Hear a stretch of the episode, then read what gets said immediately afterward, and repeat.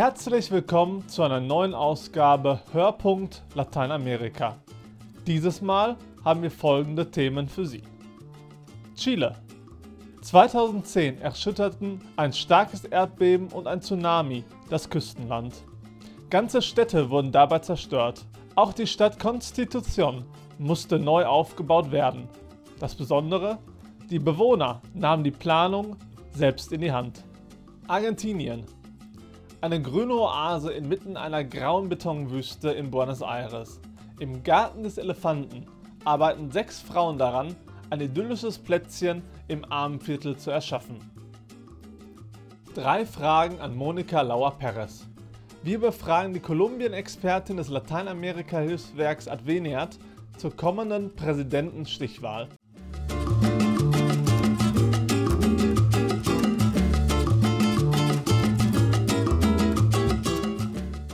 Eine Stadt gemeinsam neu aufzubauen. Was für ein großes Vorhaben. Die Stadt Constitución in Chile wurde 2010 bei dem großen Erdbeben fast vollständig zerstört. Zusammen mit der Politik und den Architekten überlegten die Bewohner, wie die Stadt wieder aufgebaut werden könnte. Hand in Hand entstanden Ideen für eine neue, bessere Stadt. Aus Constitución berichtet Sandra Weiß. Constitución, ein idyllisches Kleinstädtchen im Süden Chiles, eingeklemmt zwischen Pazifik und der Flussmündung des Maule. 2010 war die Stadt Schauplatz einer der schlimmsten Katastrophen in der Geschichte des südamerikanischen Landes. Kurz vor 4 Uhr morgens bebte die Erde. Was dann passierte, erzählt Carolina Manriquez. Ich war in den Sommerferien zu Besuch bei meinen Eltern in Constitución. Am nächsten Tag sollte das Sommerfestival stattfinden. Das Beben überraschte uns zu Hause. Unser Häuschen hatte mein Vater gebaut, aber es hielt stand. Doch dann kam die Tsunami-Warnung und wir mussten so schnell wie möglich den Hügel hoch. Von dort aus konnten wir sehen, wie das Wasser alles mit sich riss. Als die Welle sich zurückzog, sah es in der Unterstadt aus, als hätte eine Bombe eingeschlagen. Alles lag in Trümmern. Es war Nacht und wir alle standen in Schlafanzügen auf dem Hügel und wussten, dass wir von Null neu anfangen mussten.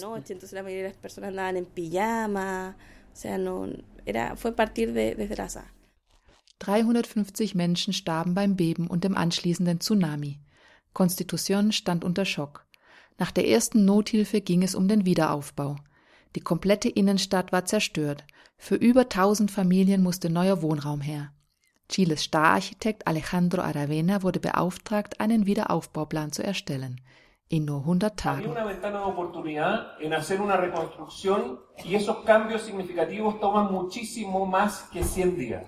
Jede Krise ist auch eine Chance. Und wir sahen die Möglichkeit, eine Stadt völlig neu zu gestalten. Wohl wissend, dass ein solcher Wandel sehr viel länger dauert als 100 Tage. Unser Ausgangspunkt war, wie architektonisches Design dazu beitragen kann, eine Stadt lebenswerter zu machen. Das dringendste Problem war der Wohnraum. Notunterkünfte waren schnell gefunden, aber wie sollte die definitive Lösung für die Opfer aussehen? Aravena hatte eine zündende Idee. Internationalen Standards zufolge braucht eine Mittelschichtsfamilie 70 bis 80 Quadratmeter, um menschenwürdig leben zu können. Aber mit dem Geld, das der Staat für sozialen Wohnungsbau zur Verfügung hat, hätten wir nur 30 Quadratmeter bauen können.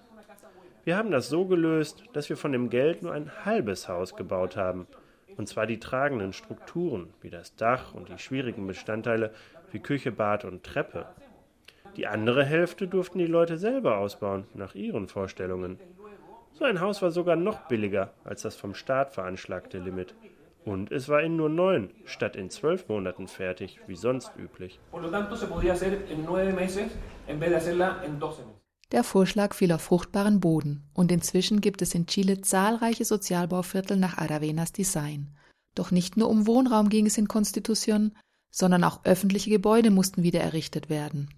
Und die Frage der Raumordnung gelöst werden. Da prallten Visionen aufeinander, erinnert sich Aravena. Uns war nicht klar, was wir mit der Gefahrenzone im Uferbereich machen könnten. Die erste Idee war alles zum Risikogebiet zu erklären und die Grundstücke zu enteignen. Das hätte 30 Millionen Dollar gekostet. Aber das war illusorisch, weil das Land früher oder später wieder besetzt worden wäre. Die zweite Idee war, eine Schutzmauer zu bauen. Das hätte 42 Millionen gekostet und war der Favorit der Politiker und der Baufirmen. Aber solche Mauern nützen wenig bei Tsunamis, wie wir aus Japan wissen. Wir kamen dann auf die Idee, die Bevölkerung um Rat zu fragen. So wurde der erste partizipative Wiederaufbauplan Chiles geboren. Entonces, ¿por qué nosotros no podemos tener una defensa de hormigón? Soy historia de constitución y vivo en mi sector. Mi zona de yo no puedo utilizar la construcción. El mismo lo está diciendo. No, no, no, Es gab hitzige Debatten. Partizipation sei harte Arbeit und habe nichts mit Hippie-Romantik zu tun, sagt Aravena. Aber sie funktionierte, weil sie auf eine ganz neue, viel bessere Spur führte. Die Nachbarn sorgten sich viel weniger als die Politiker um den nächsten Tsunami. Ihnen machte die alljährlichen Überschwemmungen viel mehr zu schaffen und die Tatsache, dass es keinen öffentlichen Zugang zum Fluss gab. So kamen wir auf die Idee, dort einen Park zu bauen und Bäume anzupflanzen. Damit schlugen wir mehrere Fliegen mit einer Klappe. Es gab mehr öffentliche Grünfläche und die Natur ist ein viel besserer Puffer, als eine Mauer es je sein könnte. Durch einen leicht erhöhten Damm und die Bäume kann die Energie eines Tsunami um 50 Prozent verringert werden. Ein weiterer Wunsch der Bevölkerung waren eine Bibliothek und ein Kulturzentrum. Dass die Bürger sich für so etwas interessierten, war nicht einmal den Behörden klar, sagt der Leiter des Kulturzentrums, Luis Valero. Es war ein verstecktes Bedürfnis nach mehr Kultur vorhanden. Aber vor der Katastrophe wurde das von den Politikern überhört. Das Beben hat das ans Licht gebracht. Und deshalb haben wir jetzt dieses Kulturzentrum mitten im Zentrum von Constitución und eine Bibliothek, die zu den meistbesuchten der Region gehört. Das hat unsere Stadt verändert. Kultur stärkt die Identität einer Gemeinschaft, schafft Möglichkeiten des sozialen Aufstiegs und ist ein Beitrag zu einer besseren Lebensqualität y realmente ayuda a que una ciudad tenga una mejor calidad de vida. Viele Projekte dauerten Jahre. Die Bibliothek und das Kulturzentrum wurden vor zwei Jahren erst eröffnet. Das stellte die Geduld der Einwohner von Constitución auf eine harte Probe, wie sich Carolina Manriquez erinnert, die von Anfang an im Bürgerkomitee saß und dafür kämpfte, dass ihre Familie weiter am Fluss leben durfte. Ihre Bilanz fällt nach acht Jahren positiv aus. Es gab viele Debatten, Oft wechselten die Funktionäre, ständig mussten wir wieder von vorne anfangen und alles erklären und neu aushandeln. Aber die Stadt ist jetzt schöner und moderner. Davon haben alle profitiert, ob sie Opfer waren oder nicht. Die Jugendlichen nutzen die Computer und das Internet in der Bibliothek. Die Uferpromenade ist der neue soziale Treffpunkt. Und wir haben ein Haus mit 56 Quadratmetern nah am Ufer, wo wir auch früher lebten. Ich finde, es hat sich gelohnt. Wir kämpften ja nicht nur für ein Haus, sondern auch um den sozialen Zusammenhalt in der Stadt. Das ist geglückt. Podemos tener esa vida de barrio que, que uno siempre tuvo desde, desde pequeño.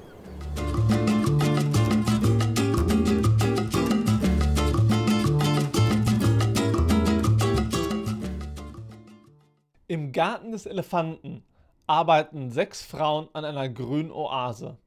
Der Elefant, das ist das 14-stöckige Bauwerk direkt nebenan. Der rote Klotz sollte mal das größte Krankenhaus in Lateinamerika werden. Doch daraus wurde nichts. Die Bauruine wird jetzt abgerissen. Eine Idee und viel Arbeit später entstand im Schatten des Elefanten ein Garten, der weit mehr ist als nur Bäume und Pflanzen. Aus Buenos Aires berichtet Laurin Zink. Hammerschläge schallen durch einen Hinterhof in Buenos Aires. Neben parkenden Autos und Müllcontainern stapeln sechs Frauen Holzbretter. Sie nageln sie zusammen und malen sie bunt an. Eine der Frauen ist Marcela Carizo.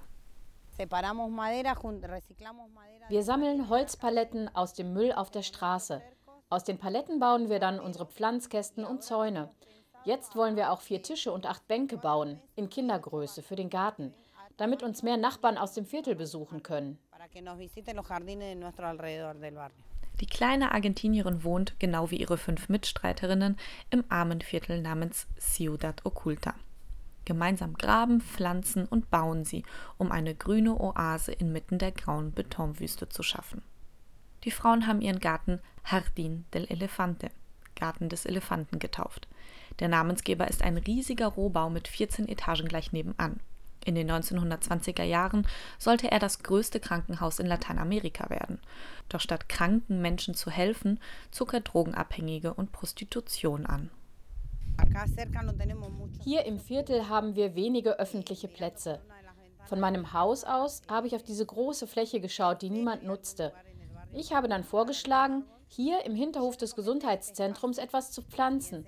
Und nach der Erlaubnis des Chefs haben wir uns direkt ans Werk gemacht. Um die 52-jährige Marcella stehen aufgeschnittene Plastikbehälter und alte Gummireifen. In ihnen wachsen Kartoffelsträucher und Zierblumen. Die ersten Beete wurden von der Stadt Buenos Aires über das Programm Manos de Mujer finanziert. Sechs Frauen in sechs Vierteln haben eine Art Stipendium erhalten. Dafür müssen Marcella und ihre Mitstreiterinnen aber auch etwas tun. Grünflächen in der Ciudad Oculta anlegen und pflegen. Aber auch den Nachbarn zeigen, wie wichtig Nachhaltigkeit und Umweltschutz sind. Marcella ist stolz. Vorher war der Platz hier vermüllt. Die Nachbarn haben hier ihre Müllsäcke über die Mauer geschmissen. Aber seitdem der Garten hier ist, halten sie ihn sauber. Es scheint, als schütze die unverputzte Steinmauer den Garten des Elefanten vor den Problemen der Ciudad Oculta.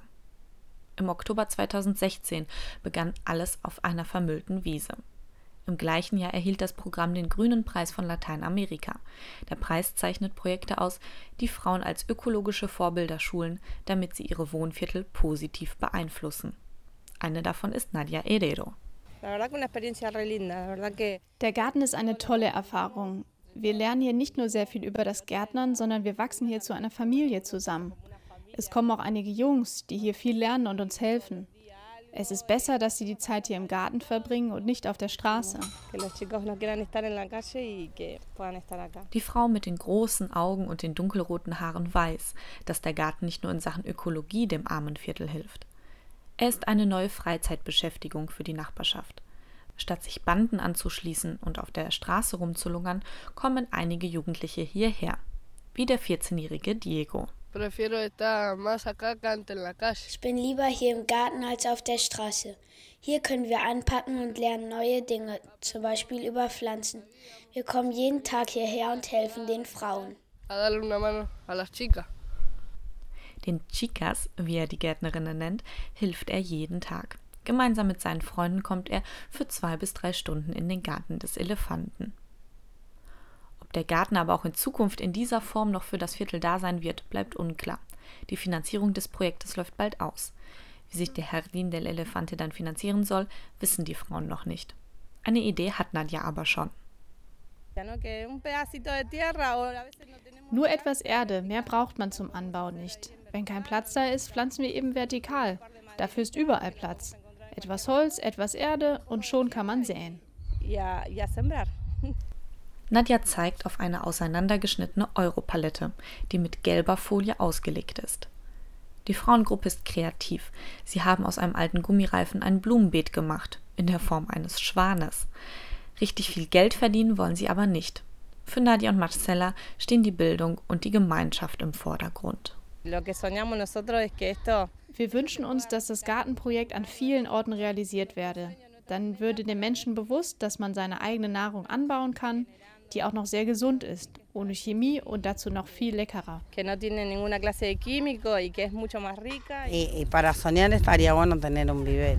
Ein Gewächshaus wäre unser Traum. Dann könnten wir unsere eigenen Pflanzen hochziehen. Das wäre eine ganz andere Art des Gärtnerns und wir könnten mehr anpflanzen. Wenn wir mehr produzieren, können wir auch mehr geben.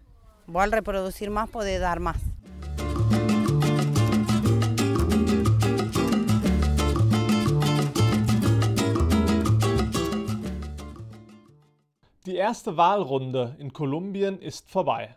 Es geht, nicht überraschend, in die Stichwahl. Auf der einen Seite Ivan Duque, der Kandidat der rechten Partei Centro Democrático. Sein Kontrahent Gustavo Petro von der linken Bewegung Colombia Humana. Wir sprachen mit der Kolumbien-Referentin Monika Lauer-Perez vom Lateinamerika-Hilfswerk Adveniat über die kommende Wahl und das Erbe Santos. Was für eine Atmosphäre herrscht im Land nach dem ersten Wahldurchgang?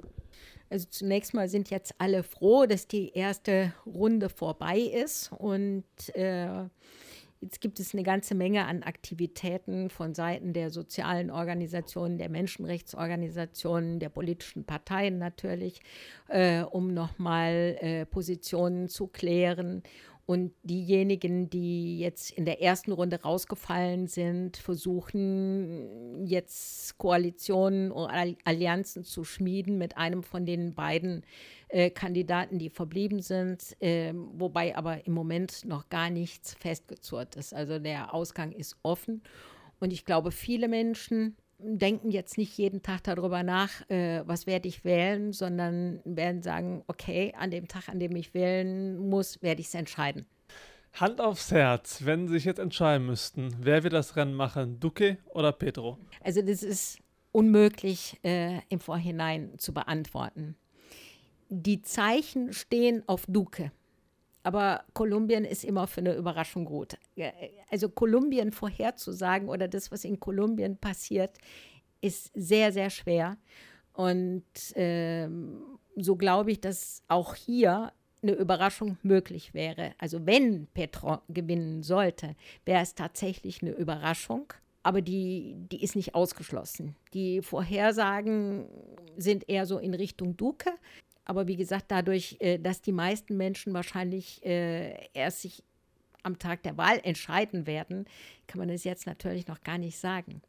Äh, und die Arbeit, die jetzt gemacht wird, ist auch, die Wahlen zu vermeiden, wo eben nichts auf dem Stimmzettel angekreuzt wird. Das macht man in Kolumbien oder überhaupt in Lateinamerika gerne. Wenn man der Ansicht ist, man hasst keine Wahl, dann gibt man halt den Stimmzettel in, in Blanko ab im Grunde genommen wird jetzt auch versucht, die Menschen hm, darüber aufzuklären oder ihnen bewusst zu machen, dass dann möglicherweise einer gewinnt, den sie nicht haben möchten. Also da ist noch ganz viel offen und ich traue mich nicht, äh, mit Hand aufs Herz da eine Prognose abzugeben. Santos dürfte nicht mehr antreten. Wie werden die Historiker die Ära Santos im Rückblick bewerten? Also ich glaube, dass er tatsächlich Geschichte geschrieben hat. Und ob jetzt der Friedensprozess weitergeht, in dem Sinne, wie wir es natürlich alle hoffen, also zumindest die internationale Gemeinschaft hofft, oder nicht, wird letztlich sein Verdienst nicht schmälern. Also über Jahrzehnte haben alle möglichen Präsidenten versucht, dieses Abkommen hinzukriegen, was er jetzt mit der FARC geschlossen hat. Und es war nie erfolgreich er hat es jetzt einmal durchgezogen bis zum Ende und auch wenn die Umsetzung jetzt sehr, sehr schwierig ist, war es doch eine Voraussetzung dafür, dass man jetzt überhaupt darüber nachdenken kann, ob es weitergehen kann. Und äh, auch die zweite Guerilla-Gruppe, die ELN, die ja noch sehr aktiv ist, würde sich, glaube ich, wenn der entsprechende Kandidat sich durchsetzen kann bei den Wahlen, äh, durchaus bereit zeigen, weiter zu verhandeln. Wenn jetzt allerdings Duque gewinnen würde, dann würde das Land im Prinzip um mindestens, ja, ich würde mal sagen, acht bis zehn Jahre zurückfallen in äh, Kämpfe, in, in all das, was man glaubt, jetzt überwunden zu haben. Und deswegen glaube ich, dass dass dieser Atemzug, den Santos dem Land gegeben hat, oder vielleicht auch, sagen wir mal, dieses Window of Opportunity, dass das eine großartige Leistung ist bei allem, was man ihm sonst ankreiden könnte.